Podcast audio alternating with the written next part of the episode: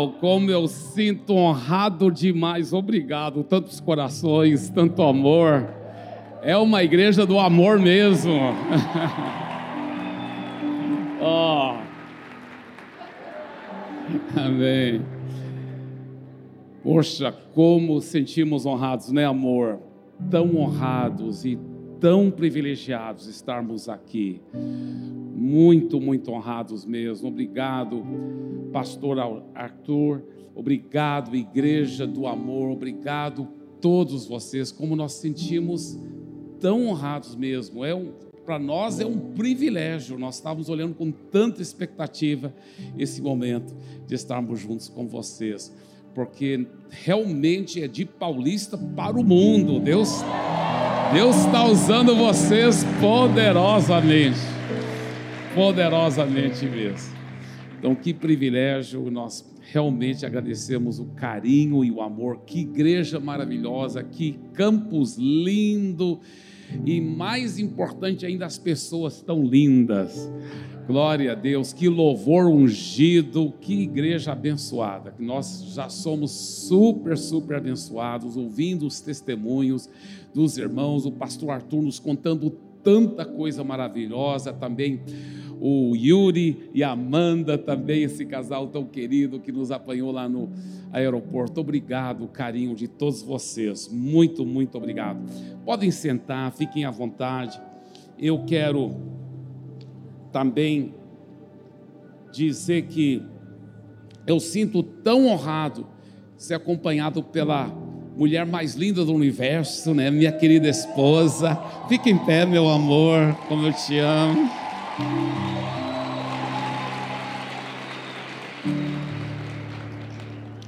Também eu, eu, trouxe, eu trouxe um livro, que é o, o meu último livro que eu escrevi, Meu Amigo Espírito Santo.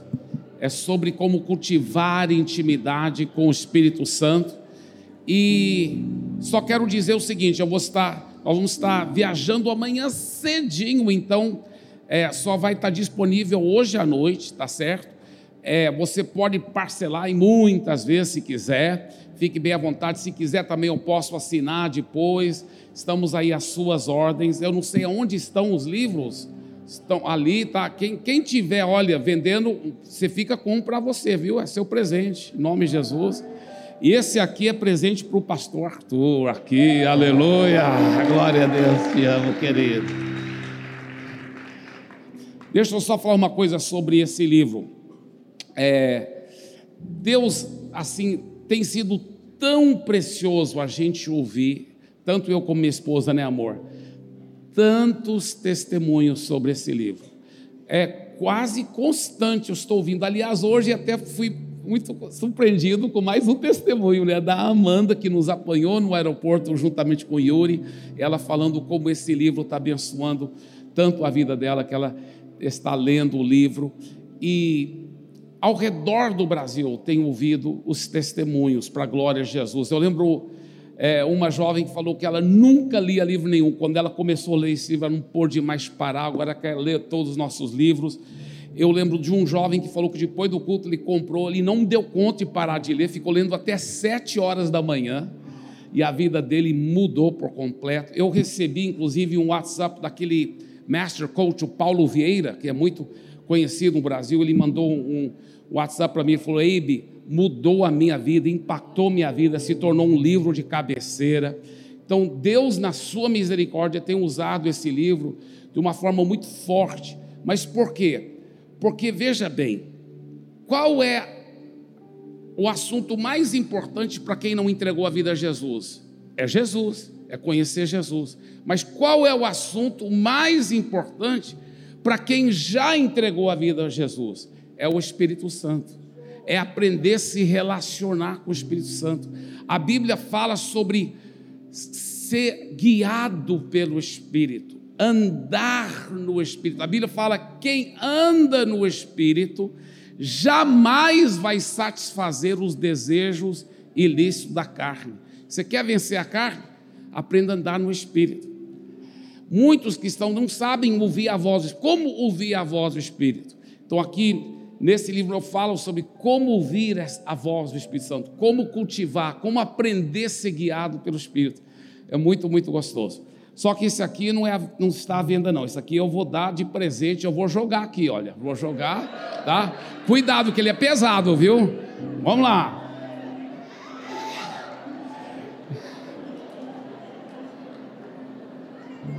Amém, amém. Parabéns.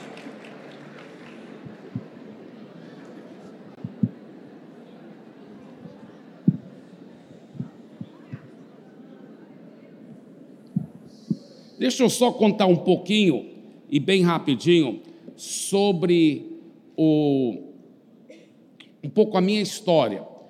Eu sou filho de missionários americanos aqui no Brasil, mas eu sou o único da minha família que nasci no Brasil, então eu tenho cidadania dupla. É, desde pequeno era eu, eu, né, a gente só falava inglês em casa e, só estudei em escolas americanas, fui fazer faculdade teológica nos Estados Unidos eu fui aperfeiçoar mais meu português depois de casar com essa brasileira tão linda. E pastoreei muitos anos em Santarém, lá no Amazonas, né, na Amazônia. E quando eu comecei a pastorear a igreja era bem pequenininha.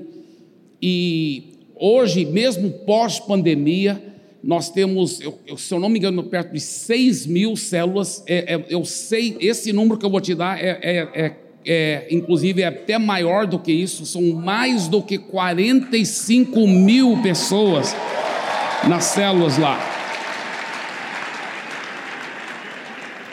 Toda semana, mais do que 45 mil pessoas congregando nas células, e em uma cidade lá do interior do Pará. E de Santarém nós mudamos para Fortaleza, onde também tem uma igreja de milhares de pessoas, e agora mudamos para São Paulo apesar que a igreja já existe mais tempo lá, a grande inauguração foi ano passado, março do ano passado, e agora estamos já beirando umas 3 mil pessoas, mas é só o comecinho do começo, nós sabemos que Deus tem planos muito, muito grandes, Deus já tem nos falado que a igreja em São Paulo vai ter centenas de milhares de pessoas para a glória de Jesus, então estamos muito emocionados sobre isso, e tudo é baseado em células, por isso que eu amo vir num um congresso de células, porque realmente eu acredito demais na visão do que a Bíblia chama a igreja na casa. A igreja na casa. Você sabe, queridos, que tem cinco livros na Bíblia que fala sobre as igrejas nas casas, sobre células. Né? O nome não é importante. Lá em São Paulo, hoje nós chamamos de Life Group né? Mas a nomenclatura não é importante, o importante é o princípio bíblico sobre a igreja na casa. Cinco livros. O livro de Atos fala tanto sobre a igreja na casa. O livro de Romanos fala vários, vários versículos sobre as igrejas nas casas dos irmãos. O livro de 1 Coríntios fala sobre a igreja na casa. O livro de Colossenses fala sobre a igreja na casa do fulano de tal, e o livro de Filemon também fala sobre o livro A Igreja na Casa. Cinco livros no Novo Testamento. Fora isso, vários outros livros do Novo Testamento que indiretamente falam, por exemplo, uma das qualificações para ser presbítero, para ser pastor, é que ele seja hospitaleiro. E dizem os teólogos que por que, que diz que é para ser hospitaleiro? Porque era de se esperar que todo presbítero ou pastor abrisse a sua casa para uma célula, para uma igreja na casa. Então, eu fico com santo orgulho, com assim emocionado ver como vocês, pastor Arthur, pastora Talita e toda a sua equipe aqui, tão poderosa, tem explodido nas células, né, em tantos campos ao redor do Brasil e agora até em outras partes do mundo.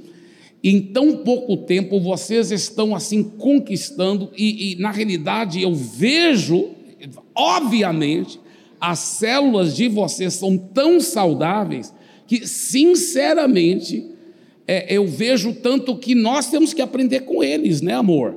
Nós, nós temos muito que aprender com vocês. Eu quero aprender. Eu vou, já fiz muitas perguntas para para o Yuri e Amanda e para o pastor Arthur, mas vou fazer mais, porque eu quero ficar sugando vocês, viu?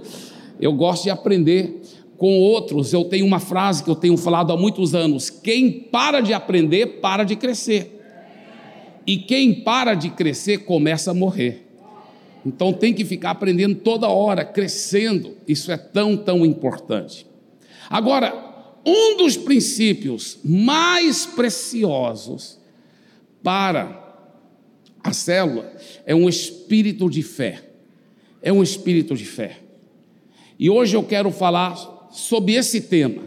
A fé na palavra de Deus faz toda a diferença. Diga, por favor, em voz alta: a fé na palavra de Deus faz toda a diferença. Em Romanos capítulo 4, versículo 18, diz o seguinte: Romanos 4, 18. Abraão, esperando contra a esperança, creu para vir a ser pai de muitas nações, segundo lhe fora dito, assim será a tua descendência. O que eu quero que você veja, porque esse versículo é traduzido diferente em outras traduções, mas na minha opinião, essa tradução, que é a revista atualizada, nesse versículo é a mais próxima do grego e ela é muito profunda. Olha que ele diz: Abraão, esperando contra a esperança, vírgula, creu.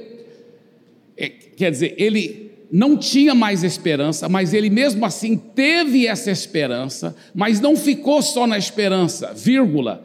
Ele aprendeu a transformar a esperança em fé, ele creu. E aí sim que ele veio a ser um pai de muitas nações. Agora, aqui está uma coisa muito profunda que eu vou falar para vocês. Veja bem.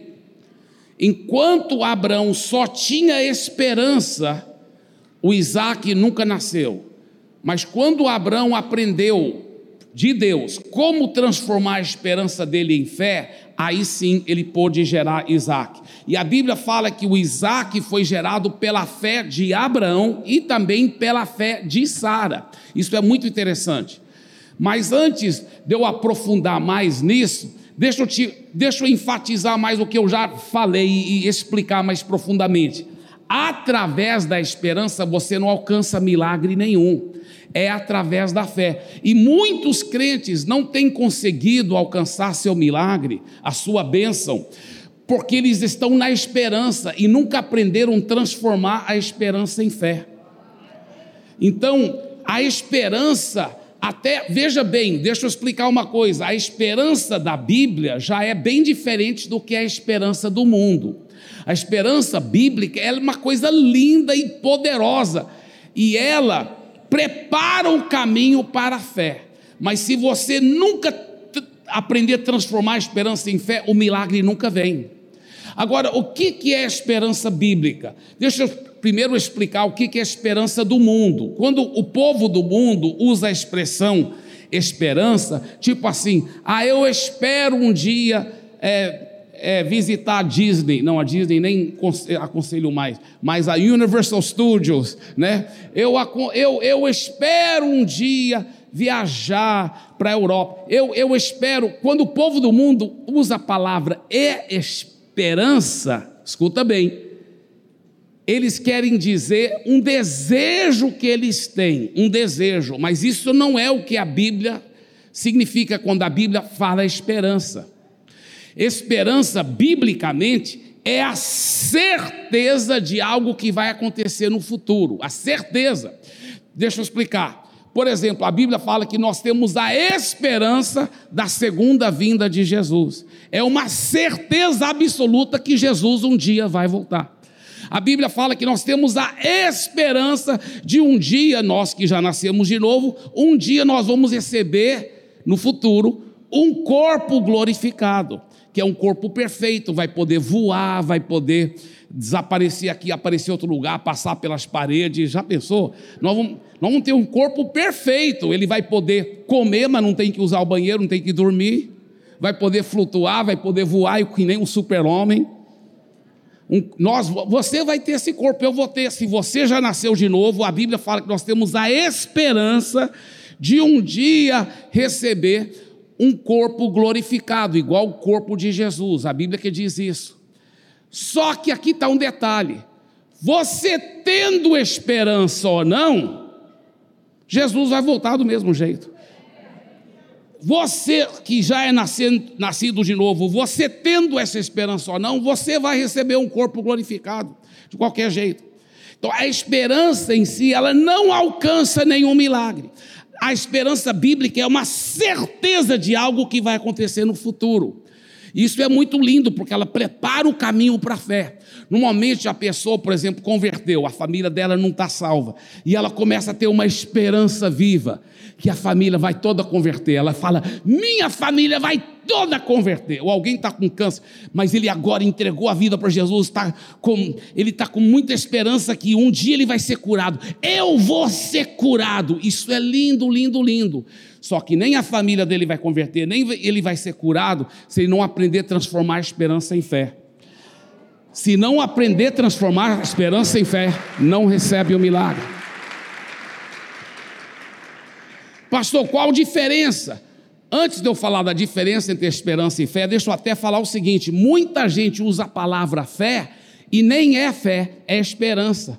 Quando eles falam assim, eu tenho fé que minha família toda vai converter. Isso não é fé, isso é esperança. Porque é no futuro, eu tenho certeza que um dia minha família vai converter, isso é esperança. Outros usam a palavra fé assim, eu tenho fé que eu vou ser curado. Isso é muito bonito, mas isso não é fé, isso é esperança. E por isso que, se a pessoa só ficar na esperança, ela vai morrer e nunca vai ser curada. Aliás, depois de morrer, ela vai ser curada porque ela recebe um, um novo corpo. Mas, é, se não aprender a transformar a esperança em fé, não recebe o milagre. Qual a diferença entre esperança e fé? Veja bem, a esperança sempre é no futuro, fé sempre é no presente ou no passado.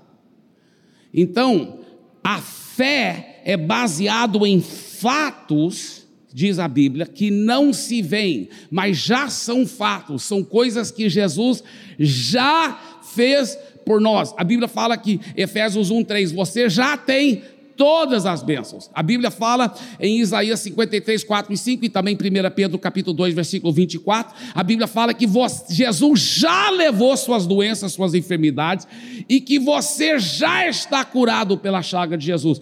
Fé sempre é presente ou passado. Esperança é futuro. Eu tenho, eu tenho esperança, ou às vezes usam erradamente a palavra fé. Eu tenho fé que eu vou receber esse milagre. Está no futuro. Isso não é fé, isso é esperança. Fé é eu estou recebendo agora, ou eu já recebi, porque já é meu. Isso que é fé. Isso que é fé. Agora, interessante porque Abraão, enquanto ele tinha aquela esperança, aquela certeza que ele e a Sara ia ter um filho, passou 24 anos e não tiveram o filho. Aí, em um ano, Deus transformou a esperança de Abraão em fé. E aí, com mais um ano, o Isaac nasceu mas só depois que Abraão e Sara transformaram a esperança em fé. Então, quando Deus primeiro deu a promessa, foi 25 anos antes, para só depois de 25 anos o Isaac nascer. Mas Deus teve que trabalhar com Abraão e a Sara para transformar a esperança deles em fé. Então, para transformar a esperança em fé, Deus trabalhou em três áreas na vida deles, tá? na mente, nos olhos e na boca. Diga, por favor, na mente, nos olhos e na boca. Então vamos aprofundar mais nisso. Olha, na mente. Deus então teve que trabalhar na mentalidade de Abraão, ele teve que renovar a sua mente. Veja bem, Abraão na época tinha 75 anos de idade e Deus falou assim para ele: de ti eu vou fazer uma grande nação. Só que essa renovação da mente demorou, porque Abraão primeiro não estava entendendo e pensou que era pela força do braço, ele até tem, naquela época eles Deus tolerava, né, o homem ter concubina, então Abraão teve a concubina, tentou ter filho através da Agar, não era a vontade de Deus, não é assim. Agora, Deus foi trabalhando na renovação da mente. Agora, primeira vez que Deus é, realmente é, falou Abraão ainda não estava entendendo, mas uma vez que Abraão já estava com 99 anos de idade, aí Deus chega para ele e fala de uma forma muito forte: Você e a Sara vão ter um filho. Agora escuta bem, a Sara já tinha, agora nessa altura do campeonato, 89 anos de idade. Ela era estéril, nunca tinha tido um filho, e Abraão até riu. E Deus falou: não, mas vai acontecer e tudo. Aí Abraão creu em Deus, escuta bem. Aí a mente dele começou a renovar. Isso foi um ano antes do Isaac nascer, porque Deus foi trabalhando na mente de Abraão. Só que tinha que trabalhar também na mente da Sara, porque, escuta bem, especialmente numa família íntima, a incredulidade de um pode afetar a fé do outro, assim como a fé de um pode afetar a incredulidade do outro. Então, Deus teve que trabalhar com a Sara. Escuta bem, aí Deus aparece em forma de um homem, tá? andando com mais dois outros homens e chegando lá para falar, para visitar o Abraão. Isso na teologia chama-se uma teofania, quando Deus, apare, quando Deus aparece na forma de um anjo ou de um homem. E Deus apareceu andando com dois outros homens lá na tenda de Abraão. E Abraão era um homem muito amigo de Deus. Ele, ele discerniu que aquilo era o próprio Deus. Então Abraão se virou e preparou uma refeição maravilhosa e ficou assim muito emocionado e feliz que Deus estava lá. Aí Deus sentado lá na tenda, dentro da tenda com Abraão, falou assim: Olha, é, a Sara, a sua esposa, Deus fala de novo para Abraão que Deus já tinha falado para ele poucos meses antes. Deus fala de novo: a Sara, a sua esposa, ela vai ter um filho. Só que a Sara estava atrás da porta da tenda, escutando, como toda boa mulher. Ela estava lá ouvindo, as mulheres são bem antenadas, né? E ela ouvindo lá a conversa. E ela riu. e aí Deus falou assim: ah, por que, que a Sara está rindo? Aí a Sara apareceu: não, eu não ri, não. Aí Deus falou: não mente, você riu sim. Olha, eu acho tão lindo como Deus foi tão cheio de compaixão com a Sara, porque a Bíblia fala que mentira é um pecado muito grave. Mas Deus corrigiu a Sara. Aí a Sara arrependeu. E aí a Sara também creu, porque a Bíblia no livro de Hebreus fala que não foi só pela fé de Abraão, foi pela fé da Sara também que Isaac nasceu. Mas quando, depois de Deus corrigir a Sara, na frente da Sara, Deus fala uma coisa para Abraão, mas obviamente para Sara também ouvir. Olha o que Deus disse. Ele disse assim, isso em Gênesis 18, 14: Existe alguma coisa impossível para o Senhor? Daqui a um ano, neste mesmo tempo, voltarei a você, e Sara terá um filho. Agora, Olha o que Deus disse: existe alguma coisa impossível para o Senhor. Eu quero fazer uma pergunta para você, meu querido irmão, minha querida irmã. Existe alguma área na sua vida em que o maligno tem falado: ah, isso é impossível, isso nunca vai acontecer?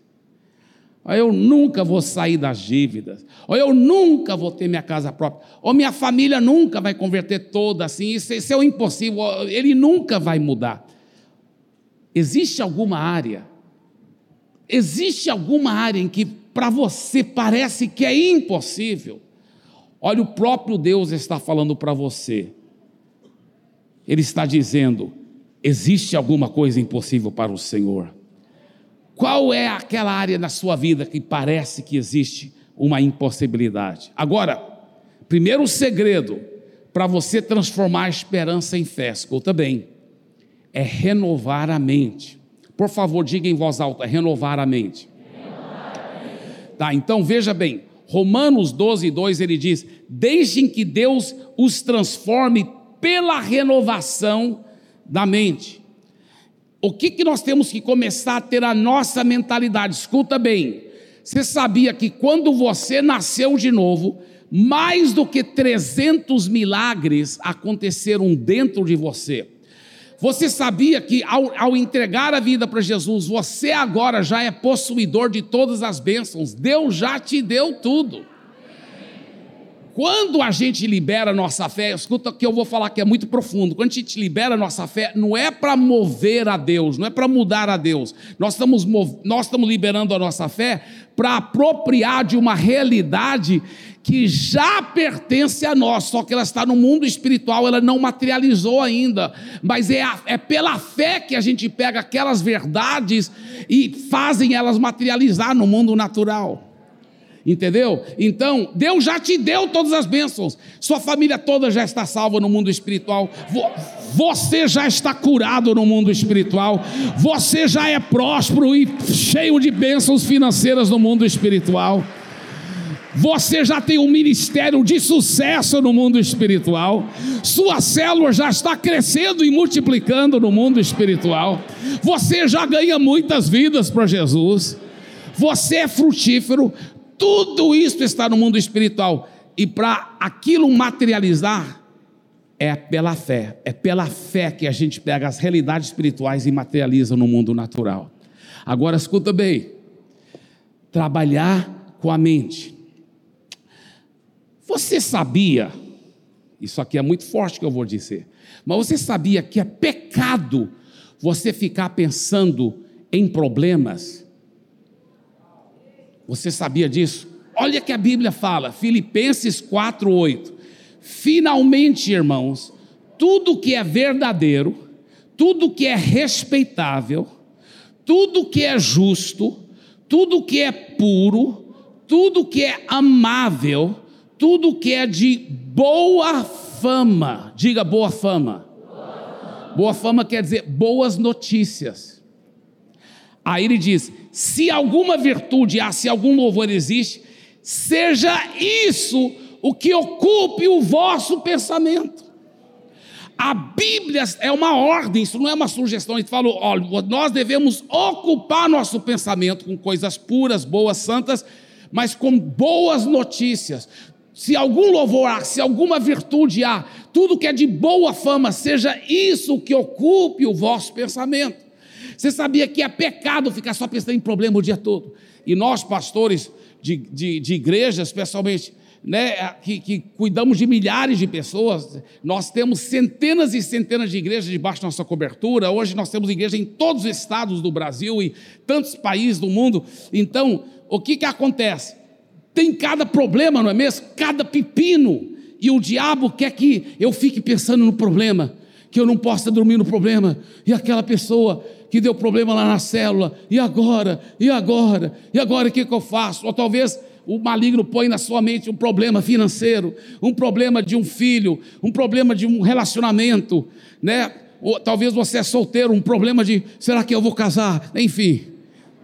Eu não sei qual é a coisa que o diabo tenta ficar jogando na sua mente, mas escuta bem. A Bíblia fala que é pecado ficar pensando naquele problema o dia todo e a noite toda. Agora, veja bem. Talvez você diz, pastor Eibe, é para eu ser um negacionista? É para eu fazer de conta que o problema não existe? Não. Escuta bem, é para você sim encarar o problema, mas escuta bem, encontra o versículo na Bíblia que dá a solução para resolver o problema. Entendeu? Escuta bem, tem mais do que 8 mil promessas na Bíblia. Você sabia que tem promessas sobre qualquer coisa que você pode imaginar? Tem promessa para você casar e casar feliz e sua, seu cônjuge não te trair. Tem promessa para ter filho e filho com saúde, filho que está seguindo Jesus. Tem promessa sobre finanças. Tem promessa sobre sua, seu ministério crescendo, multiplicando, sobre você ganhando alma, sendo muito frutífero. Tem promessas sobre tudo na Bíblia mais do que oito mil promessas. E a Bíblia fala que nós não devemos ser preguiçosos, mas imitadores daqueles que, pela fé e a persistência, toma posse da promessa. Vale a pena encontrar essas promessas. Então veja bem o que, que eu aconselho às pessoas. Isso aqui é muito forte que eu vou dizer aqui. Veja bem.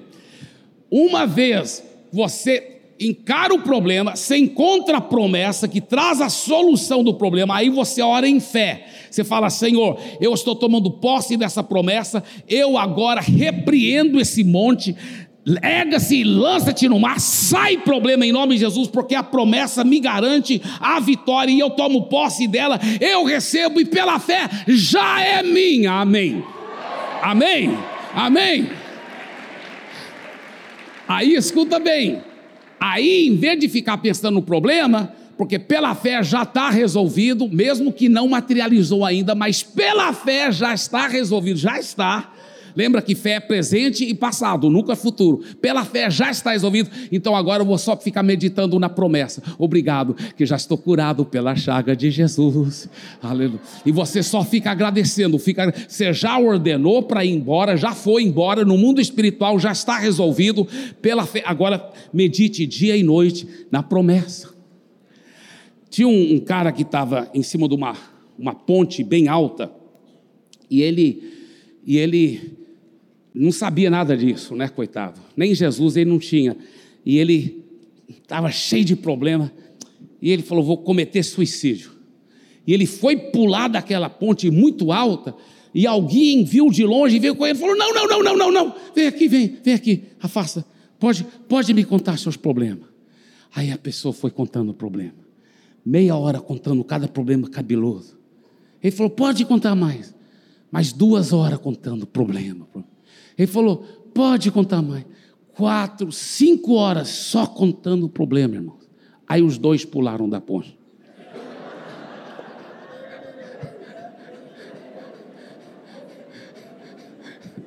Pela fé não é verdade essa história. Mas, deixa eu explicar uma coisa para você. Qual foi o problema? O problema é que, uma vez que ele começou a contar o problema, o que, que era para o outro ter feito? Se o outro conhecesse a palavra. Vamos achar a solução aqui na palavra.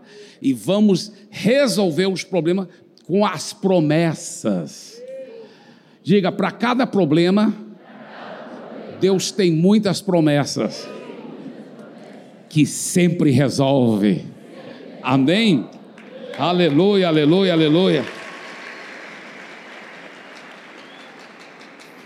Teve um, uma pessoa que falou assim, pastor, como que eu controlo meus pensamentos? Porque eu sei que para transformar a esperança em fé, eu tenho que controlar meus pensamentos. Mas o diabo fica jogando tanto problema, tanta besteira, e eu não dou conta de controlar meus pensamentos. Você sabia que isso é uma falácia? Isso é um engano que o diabo joga nas pessoas, para elas pensarem que elas não dão conta? Você dá conta sim. Você pode controlar seus pensamentos é um órgão do seu corpo. Você pode controlar, assim como você controla a sua mão, você controla seu pé. Se alguém chegasse para você a, a, na calçada andando assim, te, tum, bater na, na, sua cara, você fala, cara, por que, que você bateu? Ele, ah, desculpa, é porque eu não controlo meu, minha mão. Aí ele bate de novo. Você ia falar, cara, amarra a sua mão, controla a sua mão. Mas as, porque você não pode ficar batendo nas pessoas. Irmãos, sua mente é um órgão que você pode controlar.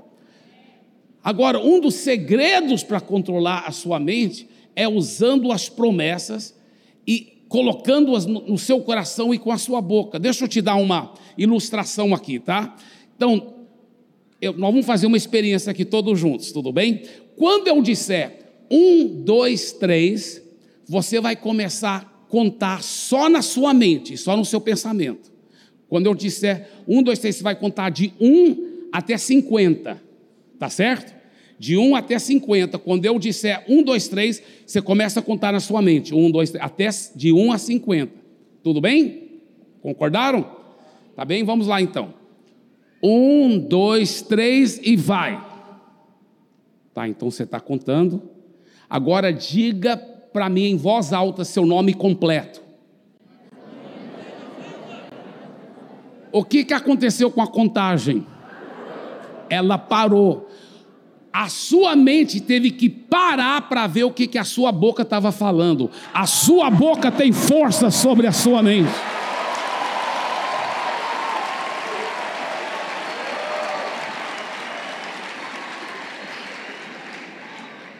Pegue as promessas de Deus e comece a declarar em voz alta, e você vai controlar a sua mente, cheio do poder de Deus, em nome de Jesus.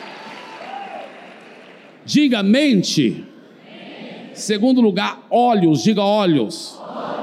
Para transformar a esperança em fé, Deus teve que trabalhar também com Abraão com seus olhos. Deus levou Abraão lá fora, no deserto. Naquela época não tinha óculos escuros, então o sol era muito forte, a pessoa só olhava para baixo. O que, que você via? É, é areia. E Deus falou: está vendo esses grãos de areia? A sua descendência será do mesmo número do que esses grãos de areia. Então, Abraão começou a visualizar. Deus quer que você comece a já se enxergar com milagre. Já se enxergar.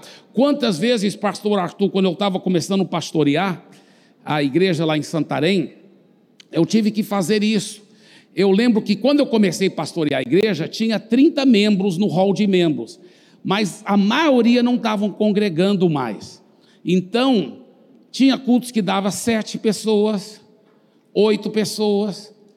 Teve um culto, quando eu ainda estava começando a pastorear, que além de mim só deu duas pessoas. Apesar que eu sou brasileiro, né, eu, eu, eu estudei muito nos Estados Unidos, aquela coisa, e só estudei em escolas americanas, então eu pensei, eu vou mudar a cultura dessa igreja, eles vão começar sempre na hora certa, a partir de agora. Então eu vou começar o culto na hora certa. Eu coloquei o microfone pedestal, peguei a guitarra, né? E dirigi um louvor pensando que o povo ia chegar atrasado. Mas até o final do culto não chegou mais ninguém. Além de mim, só eram aquelas duas pessoas. E uma era minha irmã Ângela. Mas, sabe o que, que eu fiz? Eu entrava no prédio da igreja, eu lembro fazendo isso, colocando uma cadeira aqui, fechando meus olhos, e eu via lotado, e eu via filas lá fora para entrar. Hoje tem mais do que 45 mil pessoas. Eu ficava vendo, eu ficava vendo, visualizando, visualizando.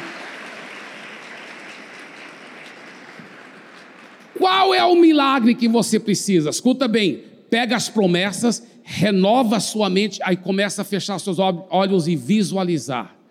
Visualizar. Eu pregava toda hora assim para a multidão. Eu pregava para a multidão.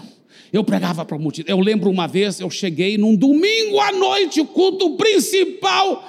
Tinha uns gatos pingados e já era, olha, talvez já tinha passado um ano eu aplicando fé. Escuta bem, um dos maiores segredos para a fé funcionar é perseverar. Muita gente não recebeu o milagre, não é porque não aplicaram fé, eles até aplicaram fé do jeito certo, mas depois jogaram a toalha. Não, eles não perseveraram. Eu lembro, eu cheguei lá, estava aqueles gatos pingados, e eu, meu Deus, por que, que não está funcionando minha fé? Eu oro, eu jejuo, eu subo o monte, eu faço visita, eu dou minha vida, eu cuido das pessoas, eu pastoreio e eu discipulo. Santarém era conhecido como cemitério de pastores. E, e todos os cultos eu falava assim: eu vou pedir essa grande multidão para ficar em pé e nós vamos iniciar o culto. Eu falava assim, às vezes tinha né, cinco, seis pessoas. Eu falava, eu vou pedir a grande multidão. Mas depois de um ano, meu irmão, e chega lá aqueles gatos pingados, ah, o diabo quis me desanimar. Eu lembro que eu falei para o meu co-líder, ele era um novo convertido, mas eu já estava treinando ele.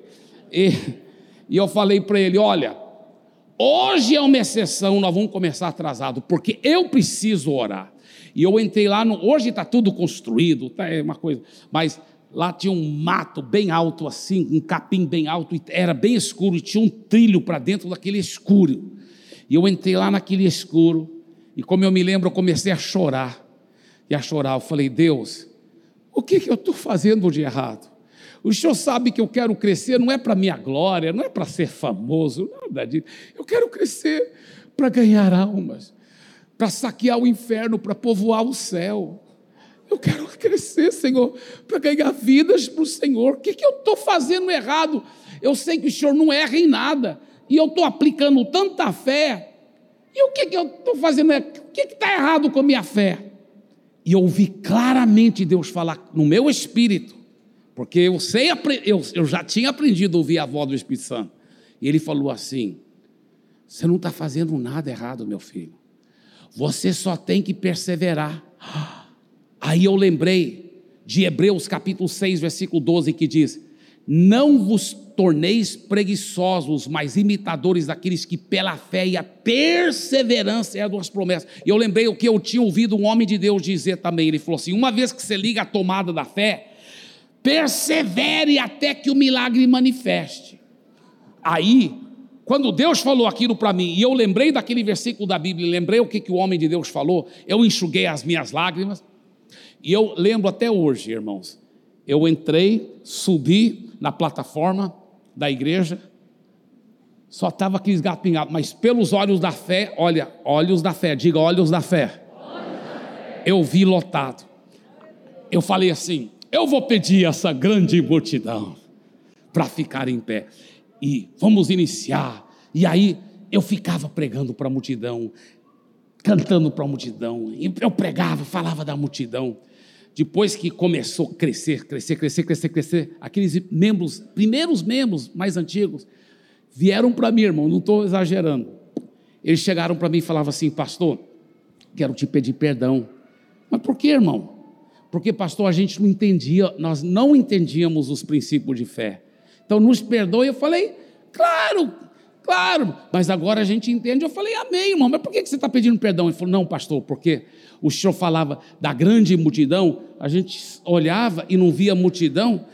Realmente, pastor, perdoe, pastor, mas a gente realmente pensava que o senhor tinha problemas mentais.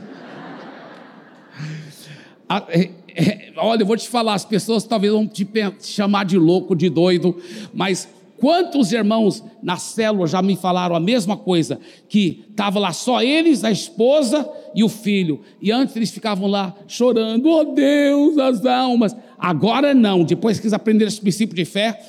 Quantos já me falaram que já fizeram isso? Estava lá ele, a esposa e o filho. E aí ele fala assim: Meu filho, pega mais cadeira, porque é muita gente, já estou vendo, pela fé, a célula está cheia, a célula está multiplicando. Pode vir, meu, pode, pode falar, meu filho, em nome de Jesus. Então, Deus levou Abraão à noite para olhar no, no deserto, o ar é muito seco, não tem umidade, você vê muita estrela. E Deus falou: olha as estrelas assim como o número das estrelas será a sua descendência. E a Bíblia fala que quando Deus falou isso, Abraão creu, diga creu. Deus estava transformando a esperança de Abraão em fé. Olha só que coisa forte. Deus estava ensinando a Abraão: olha, sonha de dia olhando para a areia e de noite de noite e de dia, de dia e de noite. Sonha toda hora, fica vendo, fica vendo, fica vendo. Qual o milagre que você precisa? Fica vendo o seu milagre toda hora, toda hora. Já começa a agradecer a Deus todo dia pela salvação da sua família. Já agradece a Deus todo dia pela cura. Agradeça a Deus todo dia pelo seu milagre. Vai louvando, vai agradecendo.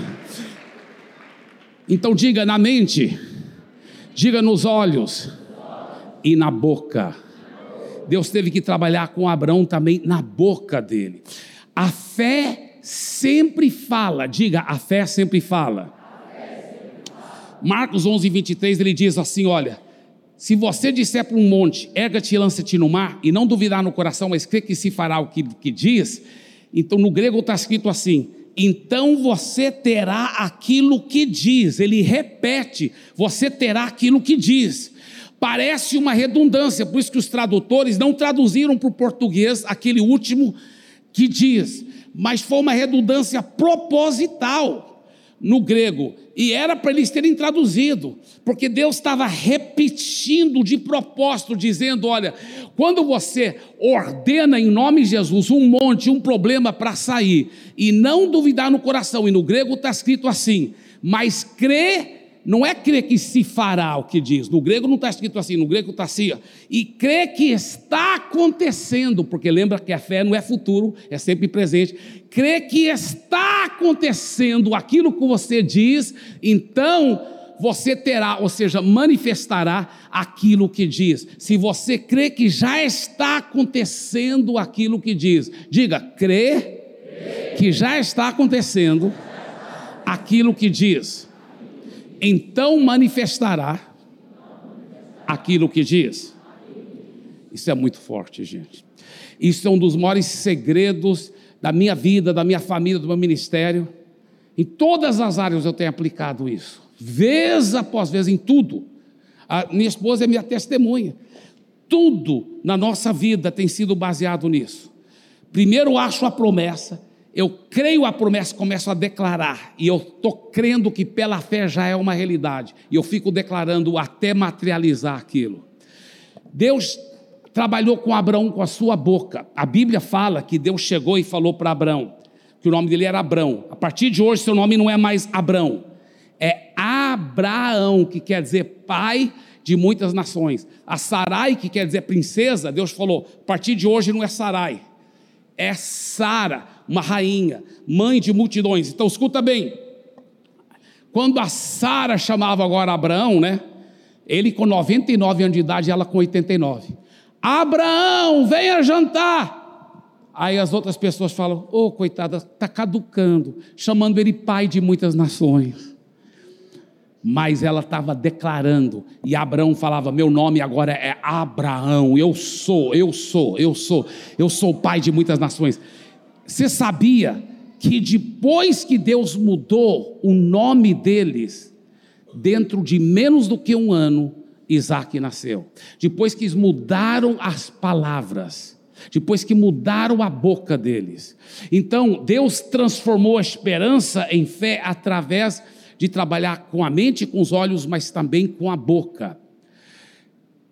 A Bíblia fala em Tiago, capítulo 3, versículos 4 e 5, a Bíblia fala o seguinte: que a nossa língua é como o leme de um navio.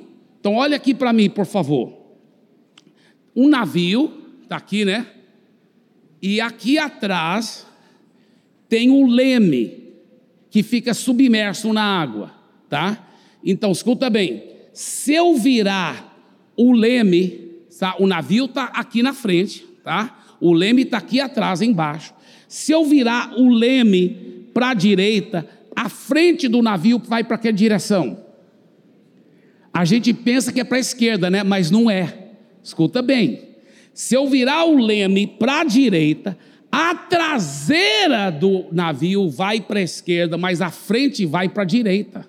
A traseira vai para a esquerda, mas a frente vai para a direita. Então, a, a, a, o navio vai na mesma direção que você é, virar o leme. E a Bíblia fala que a sua língua, a Bíblia que diz isso, a sua língua é o leme do navio da sua vida. Isso é muito forte. O que, que o leme determina? A direção e o destino aonde vai chegar.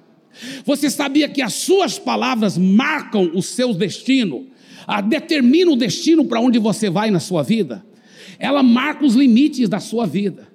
Você sabia que a sua palavra se, olha, por isso que muito crente não entende, porque no culto eles ouvem uma mensagem cheia de fé aqui do pastor Arthur, e eles começam a declarar: Eu sou mais que vencedor, eu e a minha casa servimos ao Senhor. E aí o navio começa a ir para onde? Para vitória, para vitória, para sucesso. E ficam falando e declarando palavra de fé, mas durante a semana, eles, às vezes fala besteira, né? Ah, esse salário não dá para nada, os preços estão subindo. Aí o navio começa a ir para onde? Para derrota. Para derrota.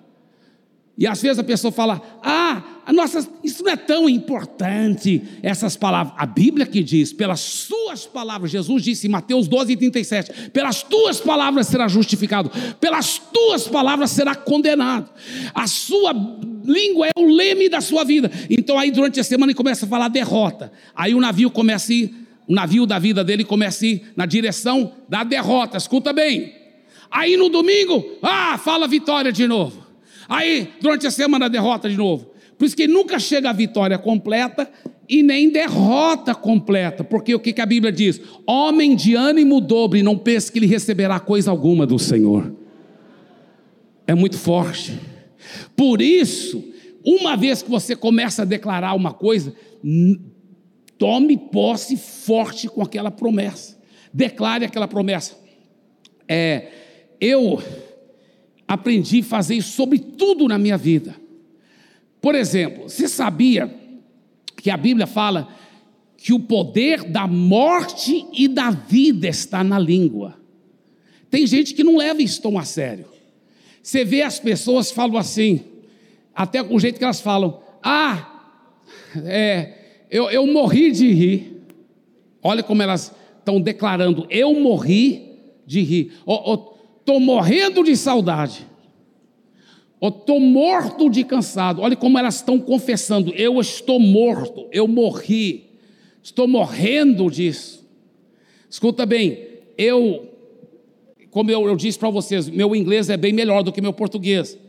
Eu, eu cresci só falando inglês. Escuta bem, os americanos é a mesma coisa. Eu morri disso, estou morto do aquilo. Eu tenho um irmão que é missionário no Japão, eu perguntei para ele: o japonês também fala em morte toda hora. Ele falou: toda hora, isso também é isso. Eu morri disso, estou morto disso, estou morrendo disso. O pastor Show diz, dizia que lá na Coreia a mesma coisa. Será que é uma coincidência que em todas as línguas todo mundo só fica falando em morte? Isso não é coincidência, não. Isso é uma diabocidência. Porque o diabo sabe que o poder da morte e da vida está na língua.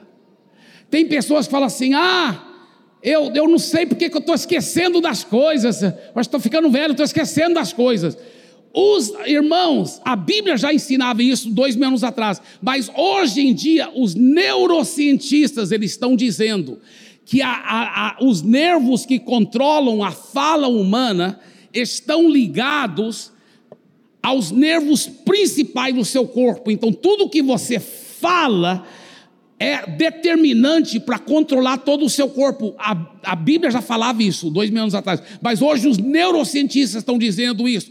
Escuta bem, os neurocientistas eles já estão ensinando isso que a Bíblia ensinava. E eles estão ensinando o seguinte: que quando você falar, estou esquecendo as coisas, estou ficando velho, aí manda uma mensagem para todos os nervos do seu corpo. Ele está ficando velho, prepara para morrer. É verdade. Eu vou te falar uma coisa: a Bíblia fala: quem honra pai e mãe vai ter uma vida longa e tudo irá bem com, com, com ele. Eu, desde pequeno, eu tomei posse dessa promessa. Meus pais me ensinaram. E, e eu, eu, eu, você também, né, pastor Arthur? E eu, eu já sei que eu vou viver uma vida longa, mas como qualquer promessa, a gente tem que tomar posse. Eu tenho declarado, tenho tomado posse.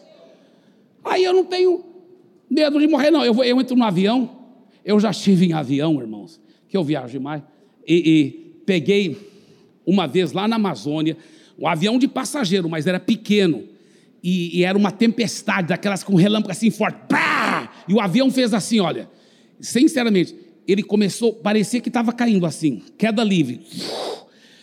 Eu nunca tinha ouvido na minha vida um grito de pavor de morte. Os outros passageiros assim, mas era um, é um grito estranho, irmãos. É esquisito. Só que eu estava lá fazendo tudo para não rir, sabe por quê?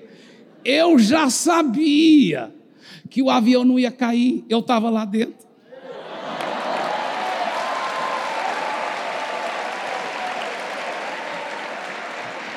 É verdade, porque eu estou baseado na promessa e eu tenho declarado isso eu vou viver pelo menos até 120, aleluia.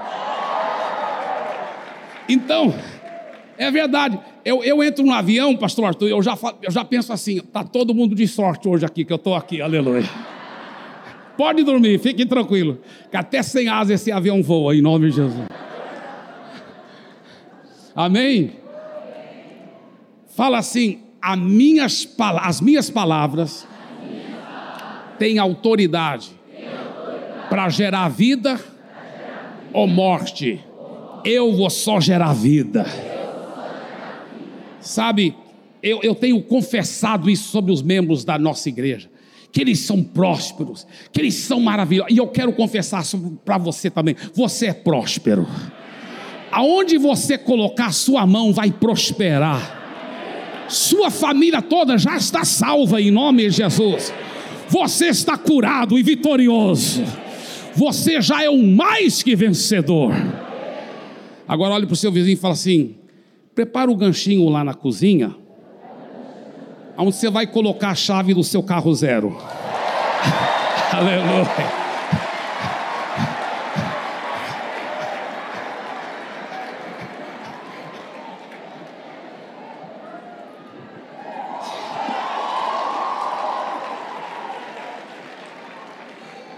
Salmo Olha só, isso aqui é muito forte. Eu gosto nesse, desse salmo também, da, do, do, Salmo 91, 10, no, na revista atualizada. Olha que Salmo 91, 10 diz: Nenhum mal te sucederá, praga nenhuma chegará. Tu... Deixa isso na tela por enquanto, deixa isso na tela, tá? Olha que promessa: nenhum mal, nenhum acidente, assalto, nenhum mal mas tem que ser apropriada, tem que tomar posse, tem que declarar, tem que tomar posse. Agora, deixa na tela, deixa na tela. Esse é o versículo 10. Mas olha, esse versículo vem, esse é o resultado de praticar o versículo 9. Nenhum mal te sucederá, praga nenhuma chegará à tua tenda. O que, que diz o versículo 9? Olha o versículo 9. Agora sim, Salmo 91, 9. Tem aí? Ah, não, não tem, né? Salmo 91, 9. Então eu vou ler para vocês. Pois disseste: O Senhor é o meu refúgio, fizeste do Altíssimo a tua morada. Agora está aqui. Olha só. Ah, tá. Só que isso é revista e corrigida. No, na revista atualizada está escrito assim: Pois disseste. Pois disseste, diga, disseste quando você foi declarando, o Senhor é meu refúgio, aí o resultado é o versículo 10: nenhum mal me sucederá. Vocês estão entendendo? Diga, eu vou falar toda hora que o Senhor é meu refúgio, e eu declaro: nenhum mal me sucederá, praga nenhuma chegará à minha tenda. Agora, amém? Yeah!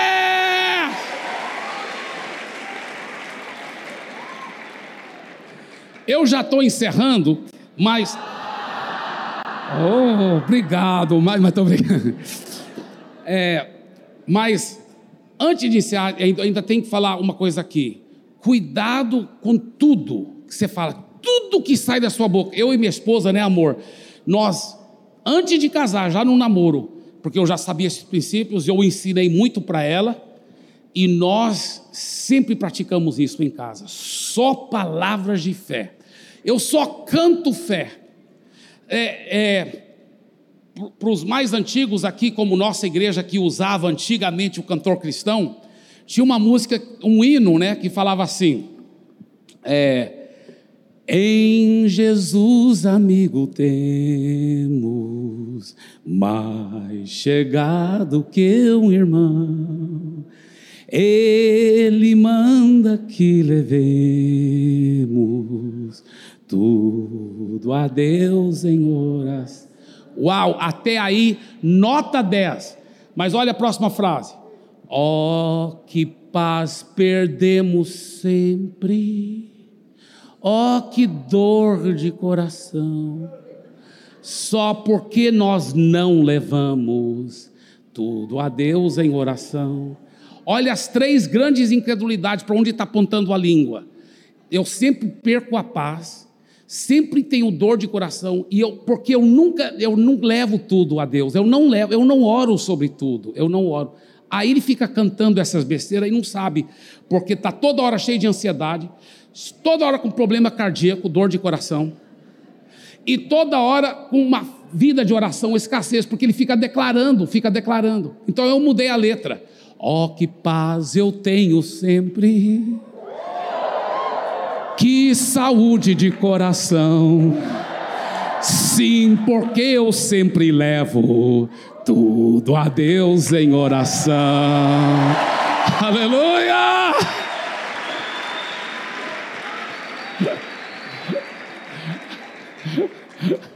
Eu, eu lembro uma vez eu estava pregando em Goiânia, numa grande conferência, aí o pastor falou assim: Pastor, sempre nessa, nessa nossa maior conferência, milhares de pessoas no final, assim, do nosso calendário anual. Então, nós queremos, nós sempre levamos o preletor para Caldas Novas, aquelas águas quentes, aquelas águas térmicas. Então, o senhor aceita, pastor? E eu não podia fazer desfeita, né? Então, eu fiz esse grande sacrifício, né? Aí eu estava lá naquelas piscinas térmicas, viu, pastor Arthur? Oh, aleluia. Essa vida com Jesus é maravilhosa. Tem coisa que é só milionário e missionário, aleluia. Aí eu estava lá quando de repente ligaram o som lá das piscinas. Gente, eu nunca mais tinha ouvido música do mundo. Eu não sabia que as músicas do mundo estavam daquele jeito. A música até que era bonita, era legal, mas infernal. Infernal. Eu acho que era o marido cantando para a esposa, ele dizendo assim: Ah, eu sei que você está me traindo, mas eu também estou te traindo, etc. A vida é assim, a gente tem que levar.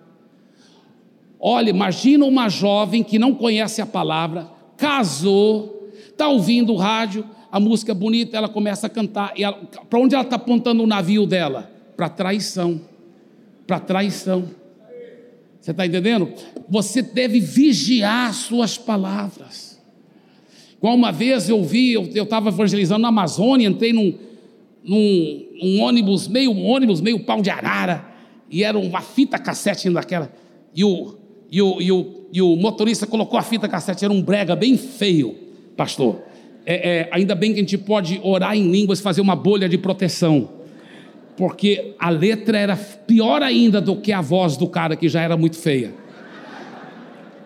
E o cara estava cantando assim: Eu sei que vou sofrer, mas tu vais sofrer também. Olha só a fé diabólica dele. Eu tenho fé que eu vou sofrer, mas não tenho fé só para mim, tenho fé para você também, seu desgraçado. Tu vais sofrer também. Que coisa diabólica, olha o que a Bíblia diz. Mas graças a Deus que sempre nos conduzem vitoriosamente em Cristo. E por nosso intermédio exala em todo lugar a fragrância do seu conhecimento.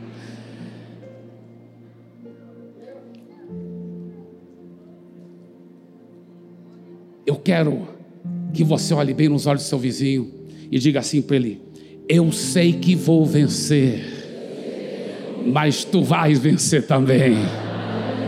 E diga: Isso é só o começo. Aleluia.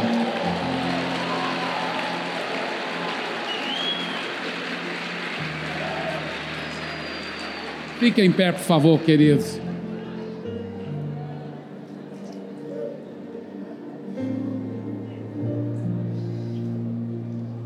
Eu quero que você declare essas palavras de fé.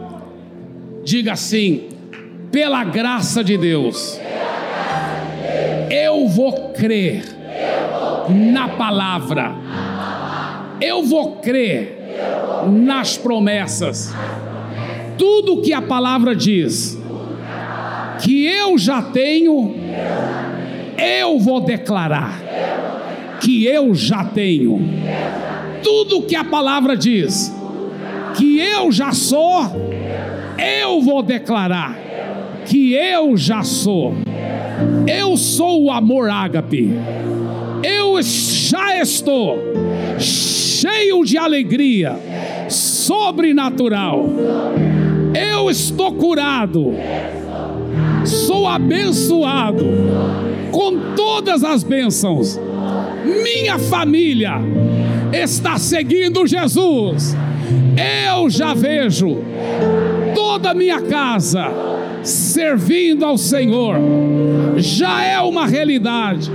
Eu tomo posse disso.